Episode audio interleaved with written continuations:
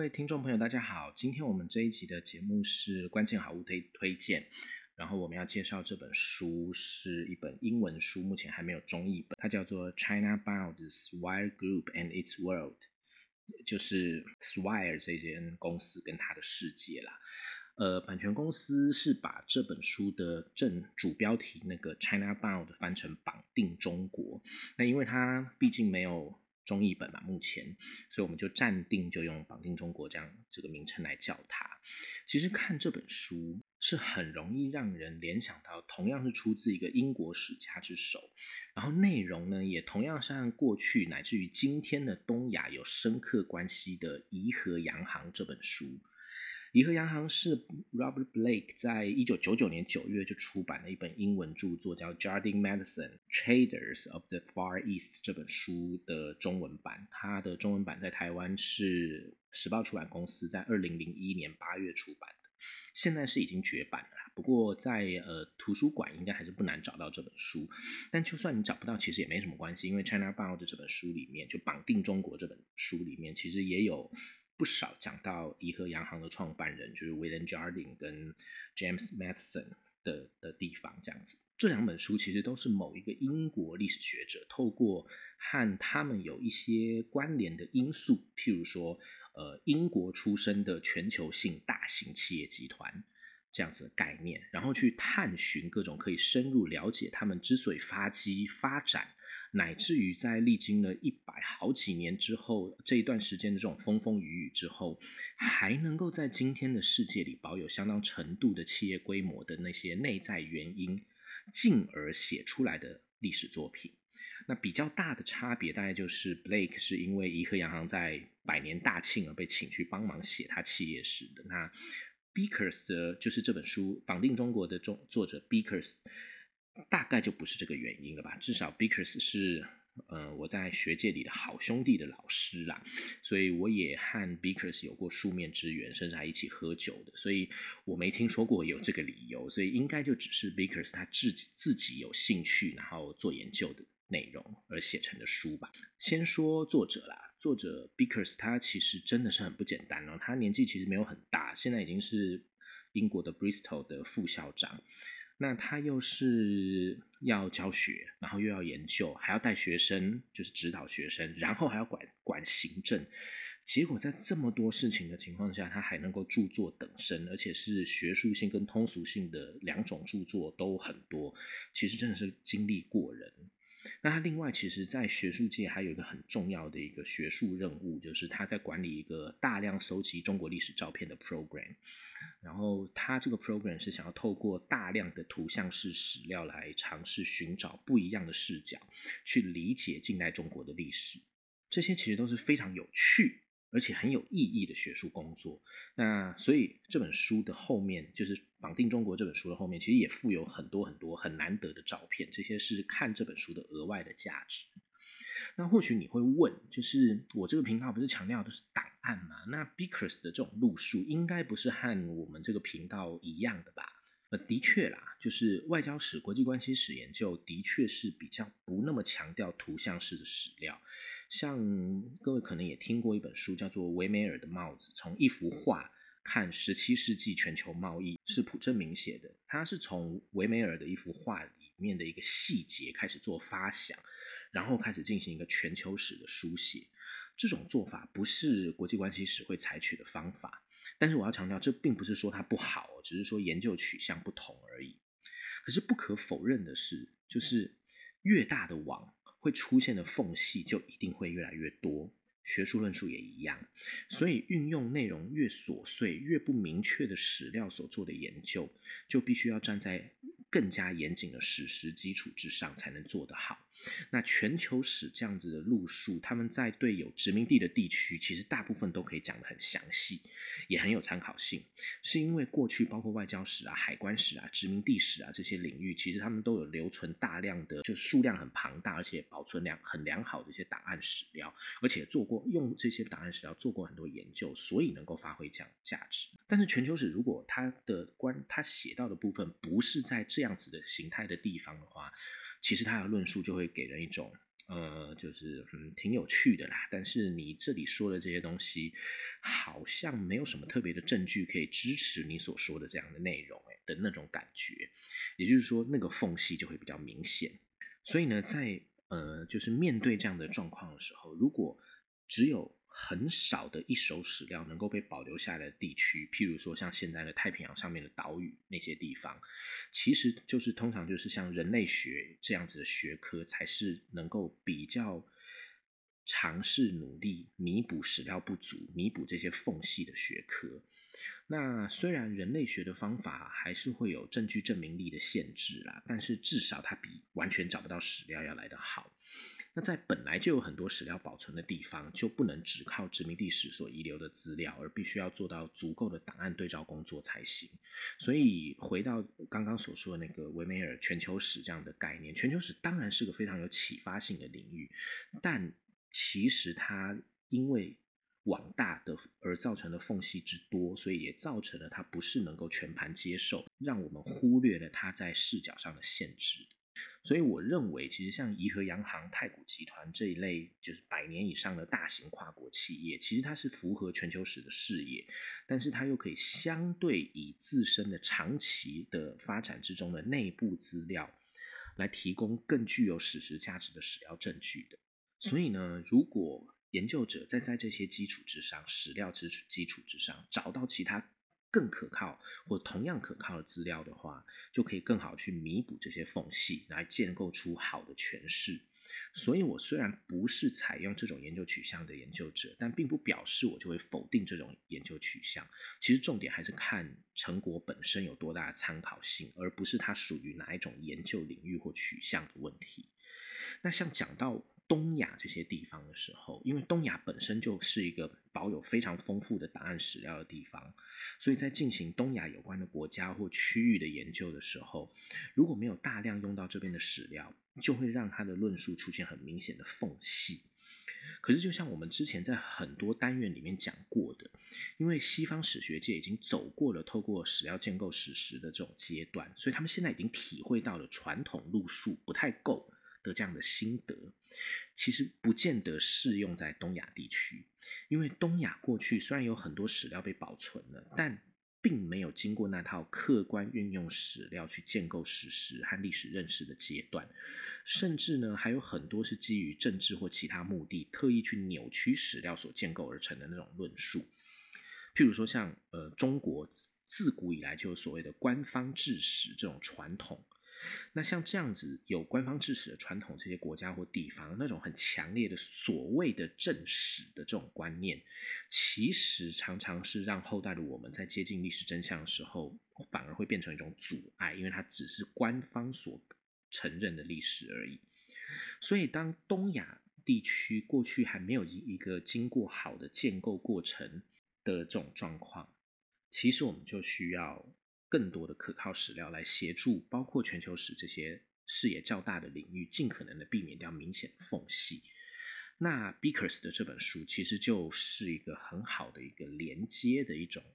存在。Beakers 的这本书是用到了很多的档案史料的，它引用了接近二十个档案馆里面的档案，还包括了南京二档馆这些中文为主的史料馆。而且还有大量以香港为主的报刊资料库之类史料来源，所以他可以用很丰富、很丰富的史料来建构他的论述。那这一点其实比很多来自美国的中国近现代史学者还要来得更细腻、深入，还扎实。但是呢，各位。听众其实完全不必因为这种资料详实的这种内涵，然后就望之却步，觉得好像很可怕。因为这本书的文字风格其实就跟他本人一样，很轻松、很风趣。所以，呃，虽然夹杂着大量的史实，但是读者应该是不会感到沉闷啦，因为他的笔法其实相当浅显易懂，大概只比。口语化的那种呈现要再稍微严肃那么一点点而已我是说英文部分，中文译本我就还没有译本，所以我不知道。除了文字风格以外，这本书因为是由所谓的企业主的家族，就是企业这个角度来写的，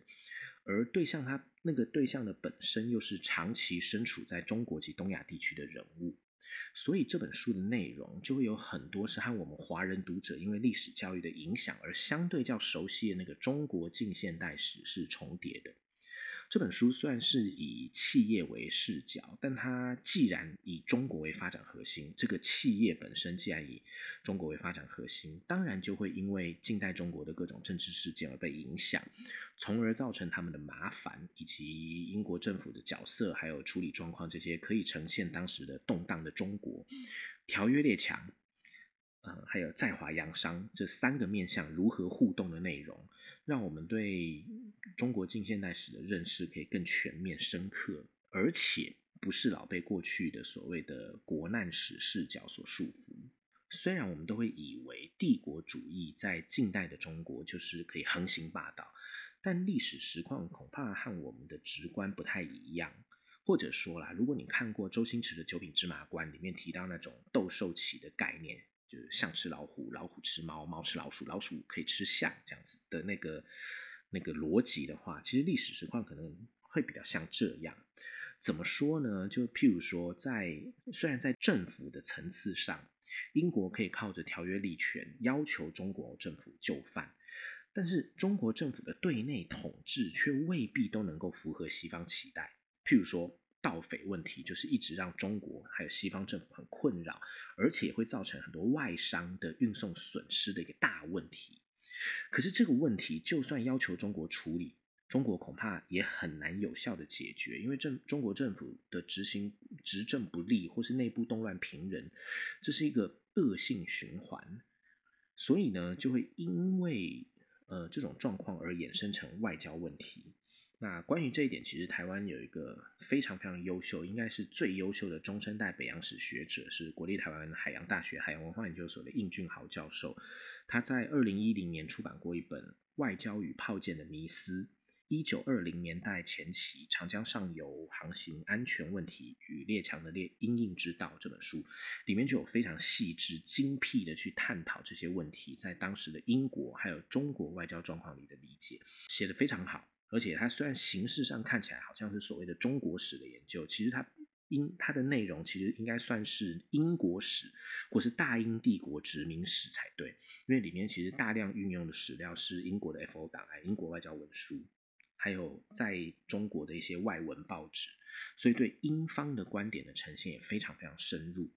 只是一来，因为外交史在台湾是边边缘学科啦；二来这本书是学术书，所以可能比较没人知道就是。但如果听众朋友有兴趣，可以去参考一下。这本书是学生书局在二零一零年出版的。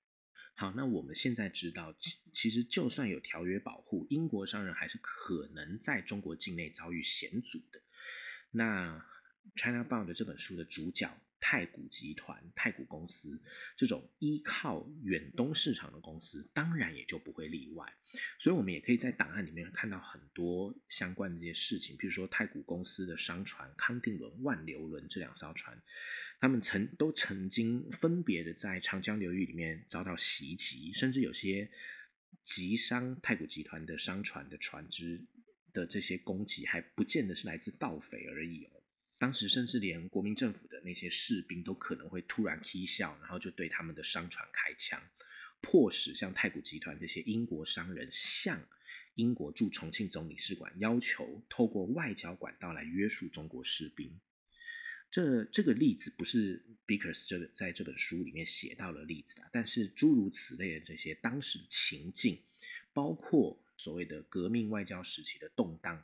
对于他们的影响，其实都是在书里面可以看到，而且可以让今天的我们感受到当时的那种氛围的。顺便再说啊，刚刚说的这个被袭击这些受损的太古公司的轮船，其实都还是可以继续航行的，只是到了一九四三年，呃，因为中英签订所谓的平等新约，那就让原本英国所拥有的内河航行权就没有了。所以太古集团的这两艘轮船就必须向中国申请航行资格，但是中国一直就没有批下来，所以这两艘船就一直在港口里面待着不能动。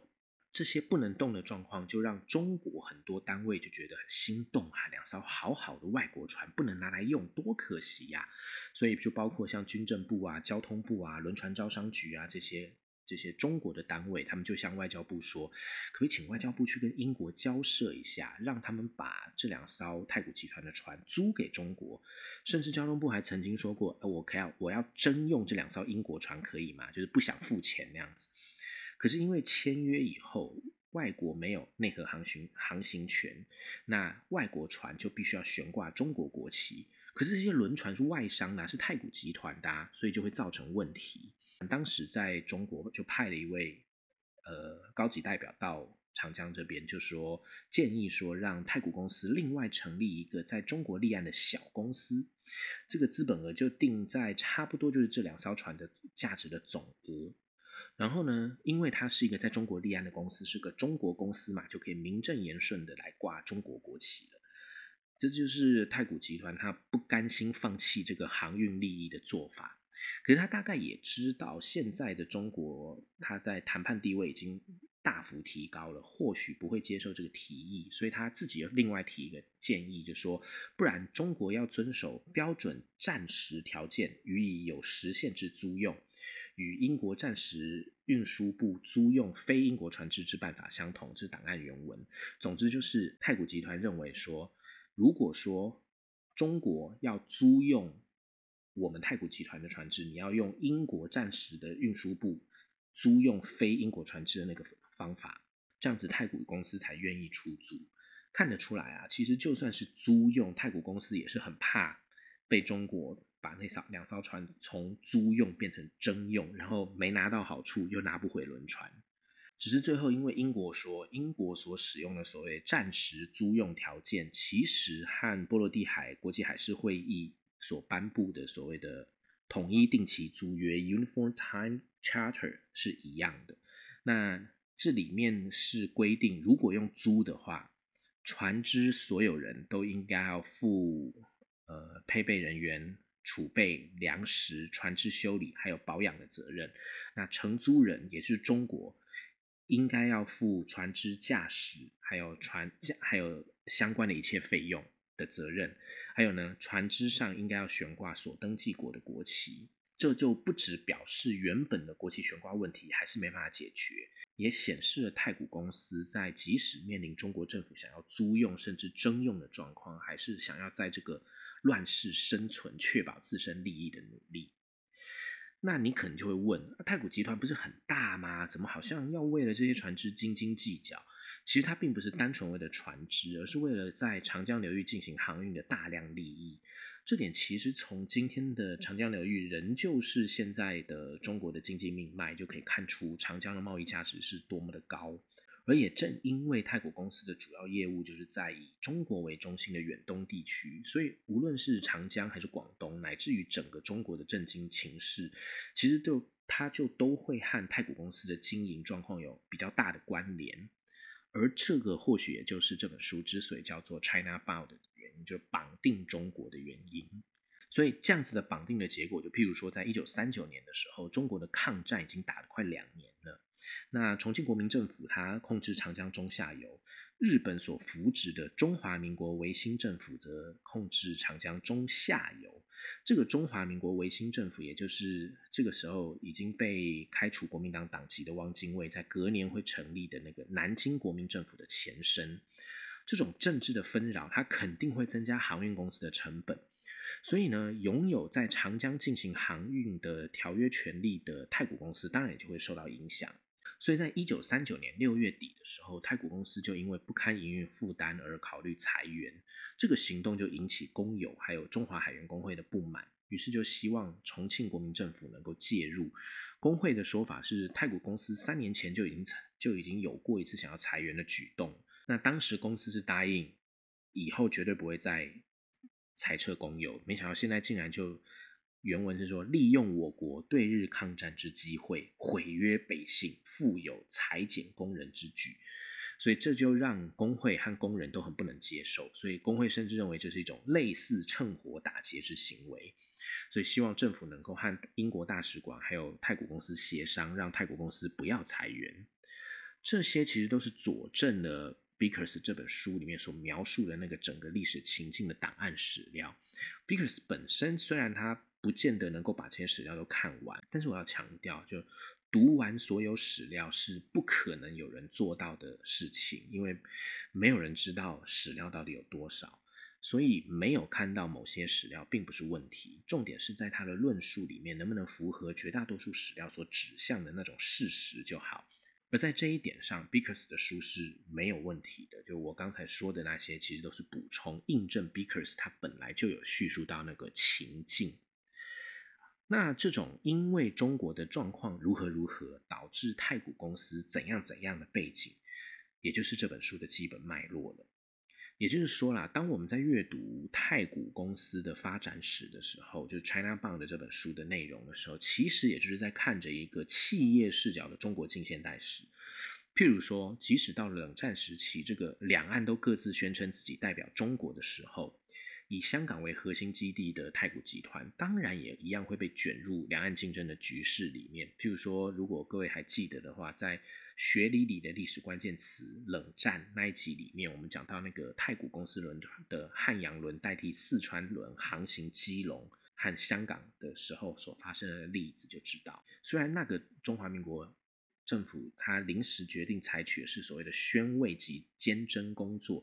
然后它不会影响到太古公司的实际经营，但还是体现了太古公司的营运举措是处在一个怎么样的政治环境之中，而这也是我刚刚所说的那种。呃，因为中国的状况如何如何，导致太古公司怎样怎样的这个脉络，所导致的，在阅读太古公司的发展史的时候，其实也就是在看着一个企业视角的中国近现代史这种认识的理由所在。所以整体而言，就是我们今天在看这本书的时候，不见得一定要从企业史的角度去看它，其实它就是一个透过企业的视角，呈现了中国近现代史的。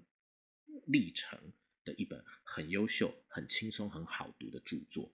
可是呢，呃，因为版权代理是把这本书视为一种商业理财类别的作品啊。虽然我个人还有我刚刚所说的，就是我在学界里的好兄弟是很不以为然呐。或许哪天我会去问问 Beckers 本人，就是他认不认同这种这种分类。那但是因为版权代理是这么这么分的嘛，商业理财类，我们就从这个分类的角度来做一个总结。就就像是呃，据说 Amazon 的那个 Bezos，他曾就是他们老老大 Bezos 曾经说过，对他员工们说过，就是大意就是 Amazon 并没有大到不能倒，事实上总有一天也是会倒的。那些大企业往往也都只有三十几年左右，很少有能够达到百年以上的那样子，这是 Bezos 说的。所以我们就会知道，能够历经百年以上的跨国企业有多么的不简单。而 Bezos 是认为延长企业寿命的关键是在于将注意力放在对顾客的服务之上，但是在 Beakers 这本书里面所暗示的，可能是一种深入立足于 niche 利基上面的一个成果，也就是绑定中国。当然，在今天的台湾呢，说要绑定中国，可能会激起很多人的反感。但是，各位听众朋友也可以自己去思考，所谓的绑定的对象，对于自己的短中长期发展上的优劣，不见得一定要找中国啦。可是最重要的是，并不是在心态上的绑定，其实那种叫做抱大腿。真正的绑定，应该是像太古集团这种跨国的老企业一样，充分具体的理解外在局势。然后再思考它的企业内部如何有效调试外在局势的影响和变化，才是一种对自己有利的绑定。如果能够做到这样，其实绑定的对象是谁，是不是中国，并没有那么重要。如何选定，还有绑定才是关键。而这一点，恐怕就是今天的很多习惯于以抱大腿的角度来看待问题的人或单位，应该好好学习的地方。那。